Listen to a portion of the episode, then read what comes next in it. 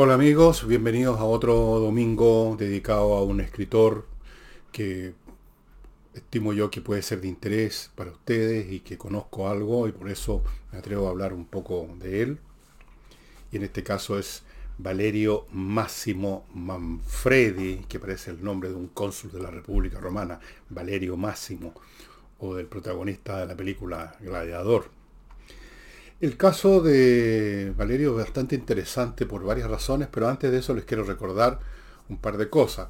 Una, mi libro Revolución, que ya está en los finales, el stock que teníamos. Así que si usted está todavía interesado en él y ha estado postergando la adquisición, yo le sugiero que entre al canal, al, ¿cómo se llama? El sitio elvillegas.cl slash tienda, donde además va a encontrar eh, la precuela Insurrección y, ¿cómo se llama? Tsunami. Tsunami fue el primero donde anuncié lo que se venía así lejanamente. Insurrección tuvo que ver con lo que llaman el estallido social y esto tiene que ver con este año que hemos estado bajo el gobierno del señor Boric y compañía limitada, muy limitada. Revolución, Junto a este libro además y de los otros que les mencioné van a encontrar a un precio muy rebajado, menos de 6 lucas, La Torre de Papel, van a encontrar Julio César, me acuerdo qué otros libros más. Entren ahí a elvillegas.cl slash tienda. No olviden que el pago es muy, muy, muy seguro, no hay ningún problema. Y el despacho muy rápido. ¿Y qué más les quiero contar? Bueno, quiero contarles de un grupo de personas, no son una fundación, ojo, los conozco, son personas que no le han pedido plata a ninguna institución fiscal, que no andan correteando por los pasillos del poder, gente que ama los animales y que muchas veces sacándose poco menos que la comida de la boca, mantienen, sostienen, ayudan a una multitud de animales de estos que usted ve a la pasada en la calle, botados, enfermos, hambrientos, sedientos. Ellos recogen todo lo que pueden y los ayudan. De hecho, dos de mis, de los muchos, de los varios perros que tengo, digamos, vienen de ahí. Son perros que fueron recogidos en las condiciones más increíbles. Ellos les dieron los primeros cuidados y finalmente terminaron en mi casa y aquí están queridos, amados, alimentados, cuidados, están muy bien. Bueno, este grupo no tiene recursos. Tenían un grupo de personas que mensualmente ponían algún dinero, pero han ido perdiendo esas personas porque la situación económica del país ha llevado a mucha gente a tener que cortar ese tipo de gastos, lamentablemente. Así que recurren a cualquier método y uno de ellos una rifa, y eso es lo que les quiero hablar. Están con una rifa y los son 270 tickets a Luca, o sea, a lo más, si los vendieran todos, van a juntar 270 mil pesos, la nada misma, pero en fin, hacen lo que pueden. Recuerden que ellos no reciben plata del gobierno, no son una fundación, son simplemente un grupo de personas que hace esto. Y espero que estén saliendo ahí los datos de la cuenta corriente para que usted compre los números que quiera, 1, 2, 10. Y en el espacio que hay siempre en las referencias para poner algún mensaje, usted pone su nombre y datos de contacto por si gana. se dan un montón de cosas eh, muy curiosas, algunas, una lectura de tarot, por ejemplo, por un especialista en tarot. Hay em, una polera unicornio, colonia, una serie de cosas, parlantes, multimedia. Son como 12 premios y cuesta una luca.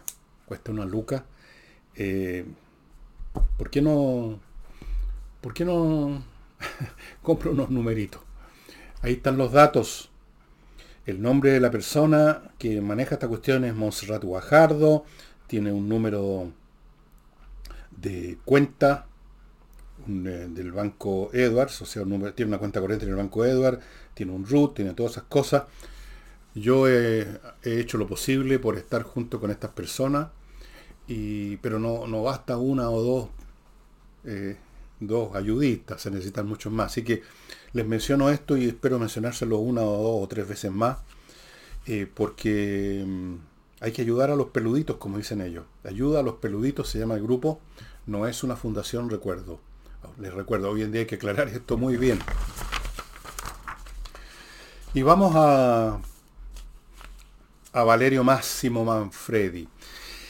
Eh, Manfredi se dedica a un género muy popular y con muy buenas razones, que es el género histórico. O sea, literatura basada en un grado mayor o menor en hechos históricos reales, hasta el punto que sean reales los hechos históricos. Y sobre esa base crean personajes que nunca existieron o con personajes que sí existieron los hacen funcionar como si fueran como personajes de una novela y los hacen mostrar sus pensamientos, dialogar, cosas que son evidentemente ficción narrativa, pero siempre encuadrados dentro de lo que ocurrió. Y es un género muy entretenido y tiene un montón de cultores muy ilustres, muy, muy interesantes. Eh, yo he leído muchas novelas históricas de distintos autores y hay algunas que han sido tan potentes para mí, como una que les voy a mencionar de Máximo de Manfredi. Una de ellas, por ejemplo, es El Ángel Sombrío, que yo se la recomiendo mucho, a lo mejor uno de estos domingos hablaré del autor Mika Baltari, que de fin, era, está muerto, de Finlandia, escribió un montón de novelas históricas, yo las tengo, creo que todas.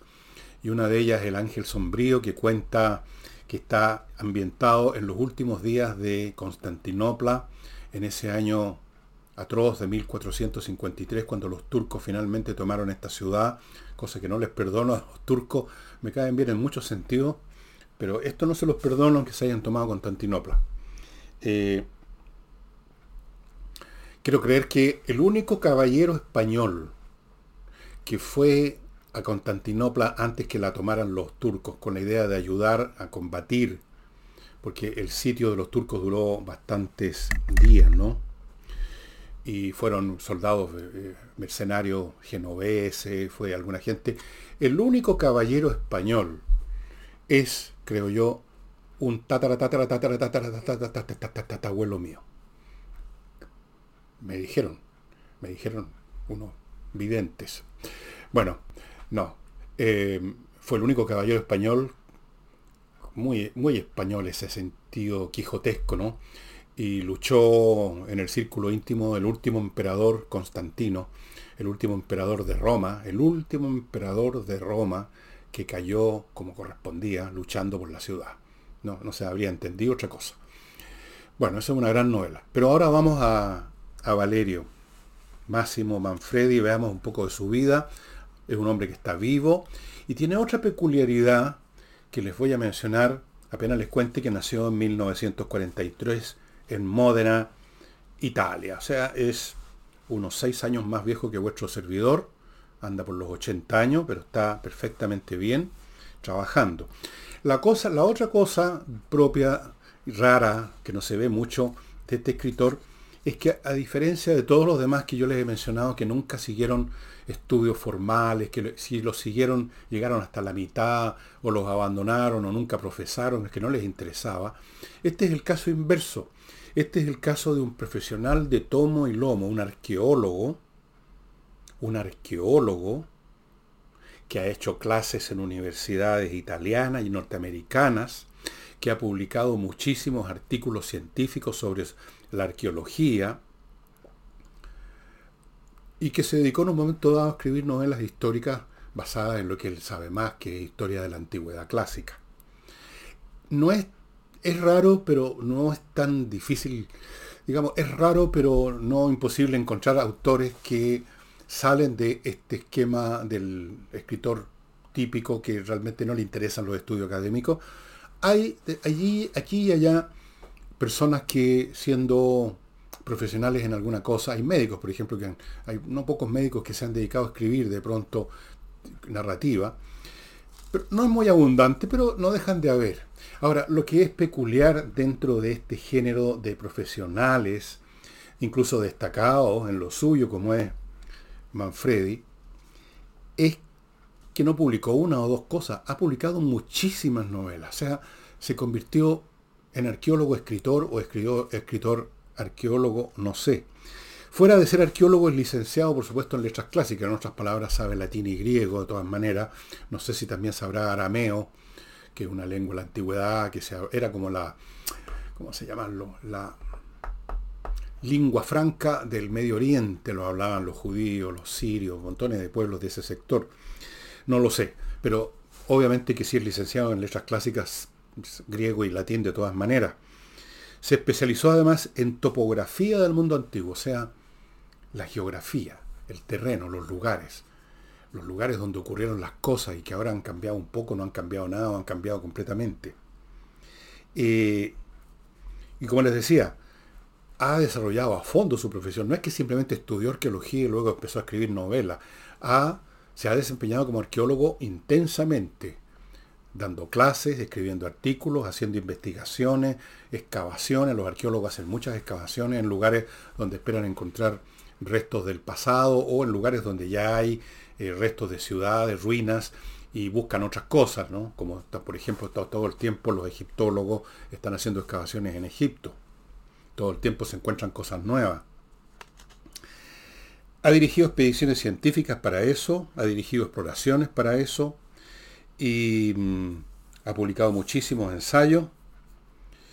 E incluso, fíjense, este hombre tan versátil eh, ha estado en televisión eh, como hombre ancla de programas dedicados, programas documentales a la antigüedad, al igual que otros historiadores británicos que algún día mencionaré, pero estamos con Manfredi.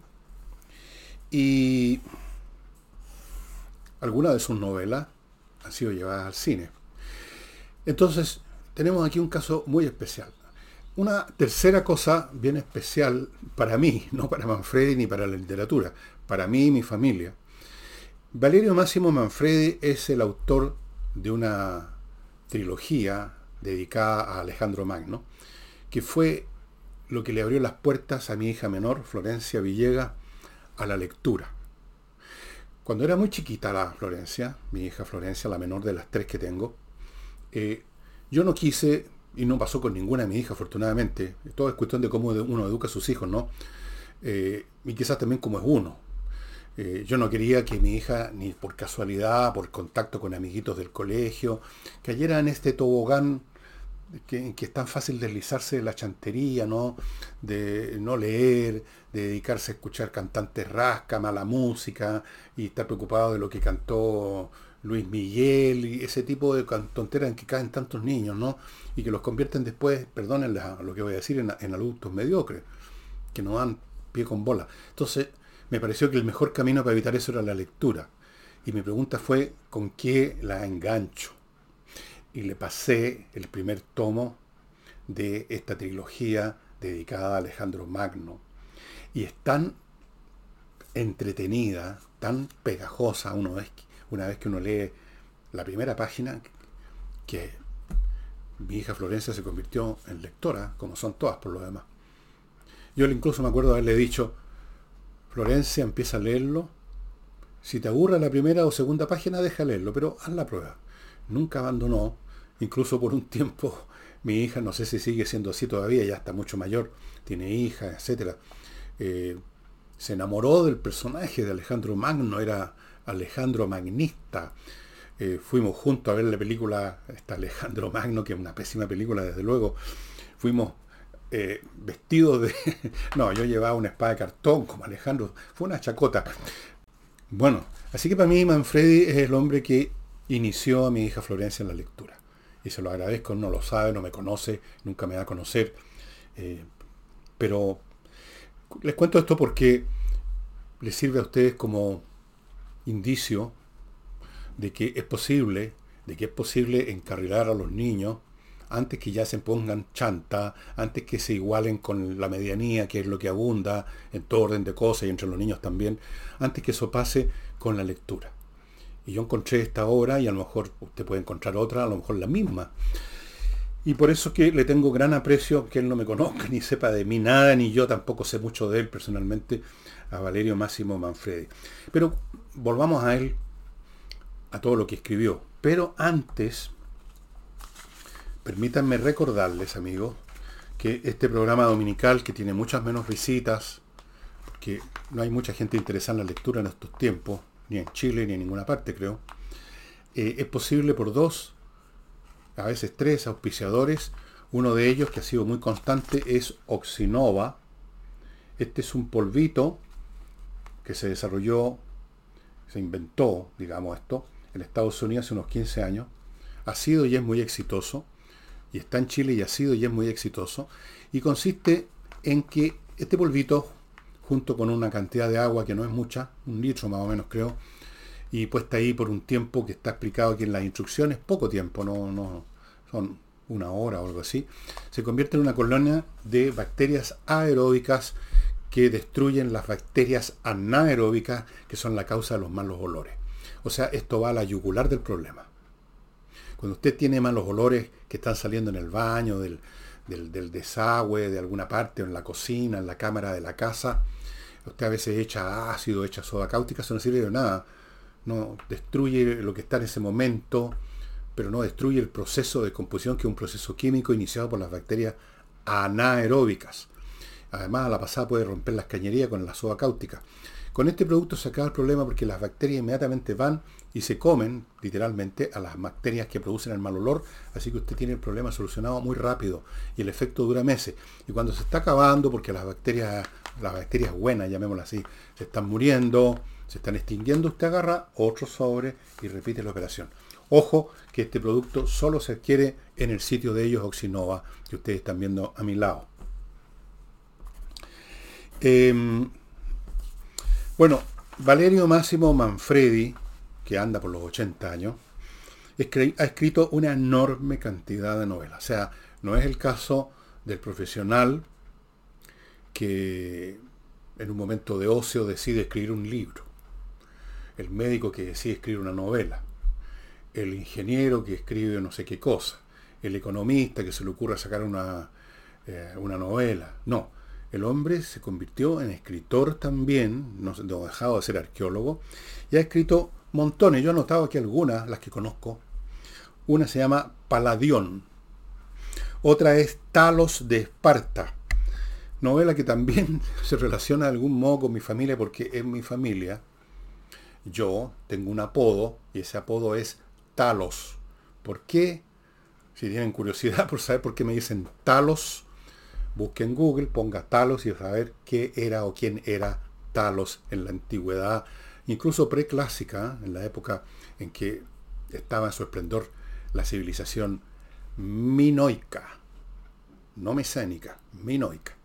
Talos de Esparta, El oráculo, otra novela, La torre de la soledad, el faraón del desierto, la trilogía de Alejandro que les mencioné, La última legión, que se hizo una película que incluso creo que la pueden encontrar en Netflix.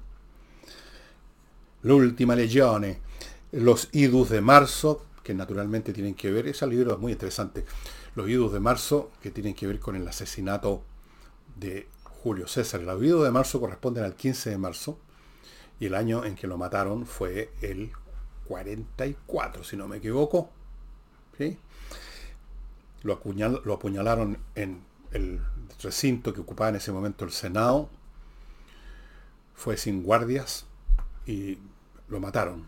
Los supuestos republicanos, tal como ellos entendían la república, o sea, la cosa nostra, no más que la, más que la cosa del, del, popolo. Voy a seguir haciendo el programa en italiano como corresponde a este, a este autor.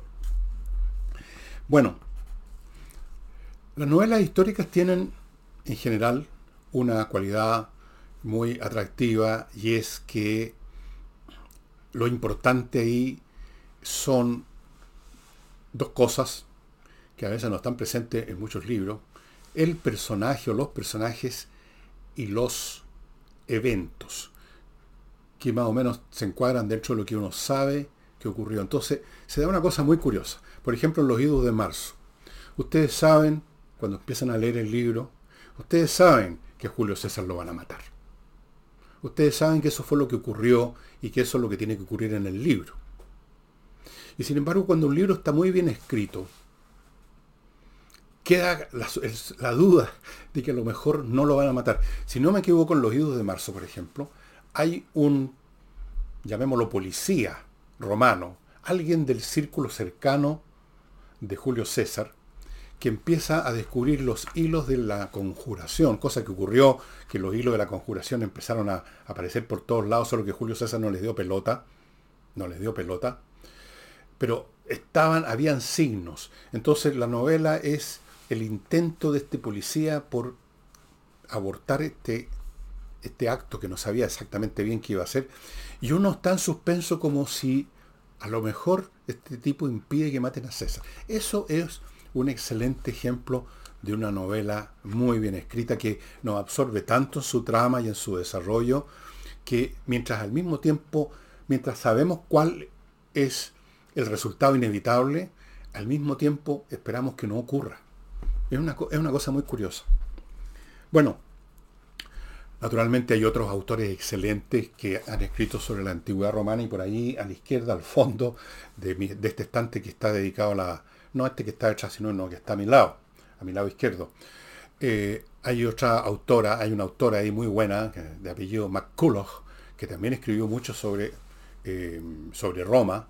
Excelente escritora y algún día de estos domingos, si el programa continúa, probablemente voy a tratar de ella porque este género es lo más entretenido que hay. Decía, lo importante son los personajes y la acción y no tanto el estilo. Cosa que es más importante en otro tipo de novelas. Hay escritos en la literatura donde incluso el guion puede estar repleto de fallas, como por ejemplo en el Quijote, donde, como es sabido, en un capítulo Sancho Panza le roban el asno y en otro capítulo más adelante aparece feliz arriba de su asno y no se sabe en qué momento lo recuperó. Y a nadie le importa porque lo que interesa aquí es el estilo con que Cervantes cuenta los pensamientos y las obras de El Quijote. En, otras, en, en otro tipo de literatura, por ejemplo en la poesía, el estilo es absolutamente lo esencial. Lo, el contenido incluso no está en absoluto claro qué, qué diablos puede hacer, por lo menos para mí. Pero acá no, acá es la trama. Es como ir a ver una película. Una película que uno ha visto de algún modo, sabe cómo termina y la ve igual. Eh, quizá uno podría comparar esto a ver por segunda, tercera o enésima vez una película que a uno le gusta y uno se la sabe de memoria. Y entonces, ¿por qué la ve de nuevo? ¿Acaso va a terminar distinto? No. Pero igual uno se deja hasta cierto punto arrastrar por la dinámica de cómo nos están contando la historia y uno está, entra en una especie de estado de éxtasis o estasis. Y como que selectivamente olvida el final, el principio, y quiere que le cuenten la cosa de nuevo. Hay mucho de eso en, muchos planos de la existencia humana. Los niños, por ejemplo, cuando usted les cuenta un cuento, después les piden a usted no que les cuente otro cuento, sino que les cuente el mismo. Hay una hay algún elemento en la psiquis humana, desde los niños hasta los viejos, en que nos gusta escuchar de nuevo o leer de nuevo o ver de nuevo lo mismo, como que eso nos da de un modo muy curioso, muy indirecto, muy sinuoso, seguridad. Tiene que se conecta también con la con el mundo de los rituales los protocolos que repiten las cosas que dan sensación de seguridad. Bueno, no sé, pero ese es otro tema, yo no soy psicólogo. El hecho es que la novela histórica tiene estos encantos, tiene muchos encantos, y cuando tenemos un muy buen novelista, un muy buen narrador como es Valerio Máximo Manfredi. Entonces, no hay ninguna manera de perderse que es un literato que vale la pena. Antes de continuar, amigos, les quiero recordar eh, otro auspiciador, un nuevo auspiciador para los días domingos, que también están ya en la semana, que es Giso, con Z, J-I-Z-O, Giso. Este es un emprendimiento nuevo que ofrece el gestionarle a usted el reembolso que le debe la ISAPRE después que tú, usted llevó a cabo o experimentó una acción médica, pongamos una operación, y naturalmente de eso se hace cargo la ISAPRE en que usted está, y, pero usted tiene que poner algunas platas en un momento dado, en otro momento le devuelven, y eso del reembolso es un trámite que hay que hacer y que a veces es medio jodido, hay que ir varias veces a la, a la ISAPRE o a la, aseguradora, hay que contar el cuento todas las veces, quizás a otro funcionario, porque no siempre uno es atendido por la misma persona, lo más probable es que no. Entonces puede ser un poco fastidioso. La plata va a volver, aquí esta cuestión funciona, pero quizás usted quiera ahorrarse ese trámite y eso es lo que hace GISO. Usted va con ellos, se pone en contacto con ellos, ponen un, un gestor que va a ser siempre el mismo para usted, le entrega los datos básicos de la acción médica que usted recibió y ellos se hacen cargo de todo el asunto. Y usted va a recibir el reembolso sin tener que mover un dedo, estimados amigos. Así es que GISO es uno de estos nuevos servicios que están surgiendo, basados en las nuevas tecnologías, en todos los procedimientos que permiten estas cosas y que nos ahorran tiempo, nos evitan tener que salir a cada momento. Yo creo que hoy en día casi todo el mundo quiere salir lo menos posible de su casa, por razones por todos conocidas. Las calles ya no son un lugar grato. Por eso cuando yo salgo a caminar, eh, en mi barrio lo hago muy tarde en la noche, a veces a las 2 de la mañana, a la 1 de la mañana, para evitarme las molestias que uno tiene o los peligros que uno corre en las calles. Bueno, Giso le hace entonces los trámites y es otro de los sponsors de este programa. Como lo es también Climo, la climatización más eficiente del planeta, a disposición suya en Chile, ganadora de premios y que le advierte que viene un verano muy pero muy pesado, así que vaya preparándose ya con estos dispositivos de clima. Y volvamos a Valerio. Yo les he nombrado una serie de novelas, les he contado la anécdota personal o familiar que tengo con la, con la, con la dedicada a Alejandro Magno, muy buena.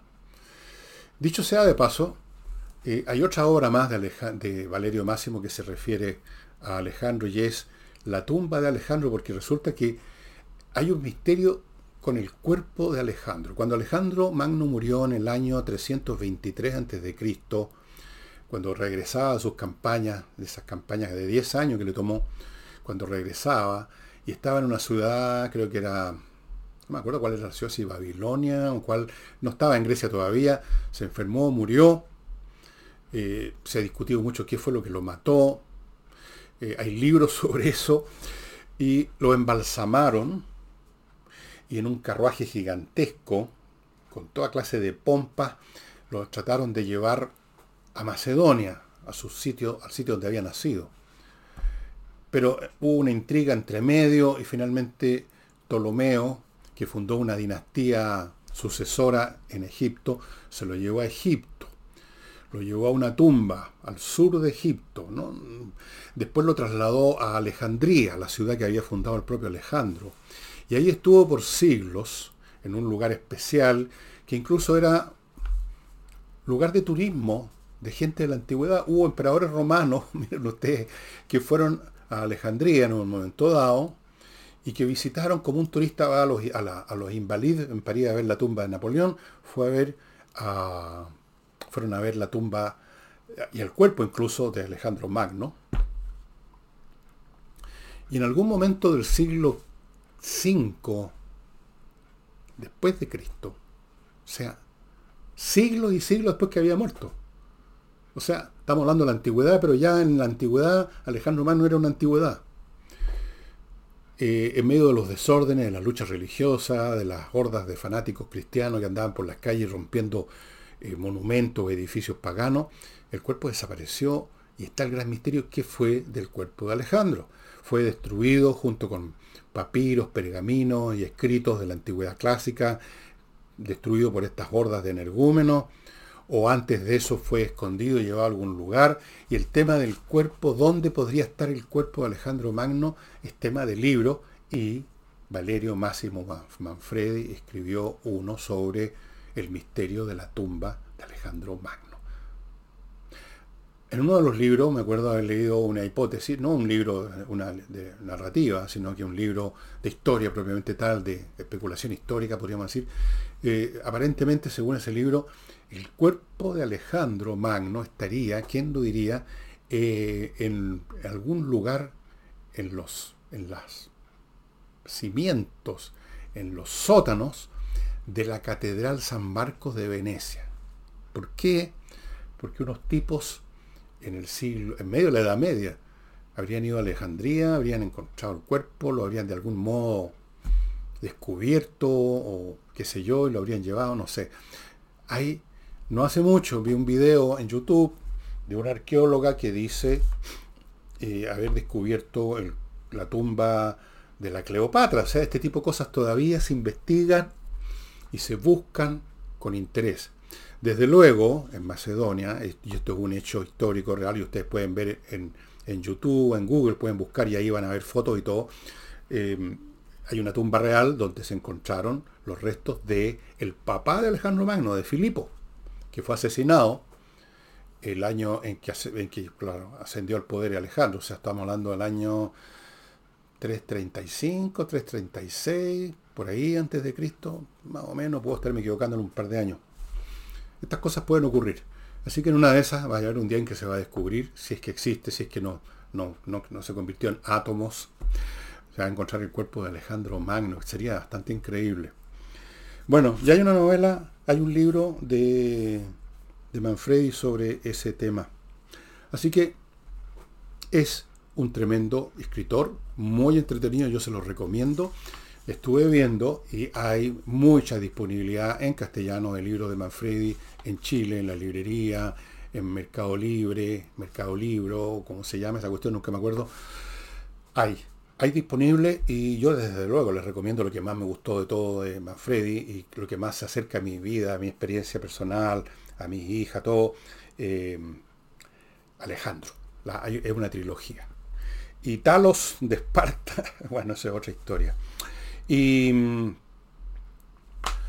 un gran agradecimiento a los que vienen a este programa, que no son muchos, pero son.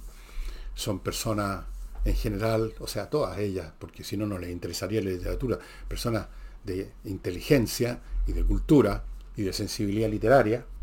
Les agradezco mucho que se acerquen y vean este programa. Y por supuesto agradezco a los que sponsor, pocos serán, pero ahí están, Oxinova, ahora Giso, Climo y lo que venga en un momento dado para mantener este programa funcionando. Y no olviden amigos, no olviden, antes de irme quiero recordarles, este, la rifa que está organizando este grupo de personas no es una fundación. Ayudemos a los peluditos, ayudemos peluditos, que están realmente muy jodidos de plata, me consta y están haciendo esta rifa con números de una luca. Una luca. Si no hay afiche en este momento, acuérdense que lo puse, seguramente está al principio del programa. Y ahí está la dirección, la cuenta corriente donde ustedes pueden mandar la luca, comprar un número y ponen en la, parte del mensaje que hay siempre la transferencia su nombre y datos de contacto por si ganan el sorteo. Tu ayuda es su esperanza, dicen aquí la esperanza de los animales. Eh, bueno, sería todo, estimados amigos. Nos estamos viendo mañana lunes con los programas habituales de semana y mientras tanto les deseo que lo que les queda de fin de semana sea grato. En una de esas consígase un libro de Manfredi. Chao.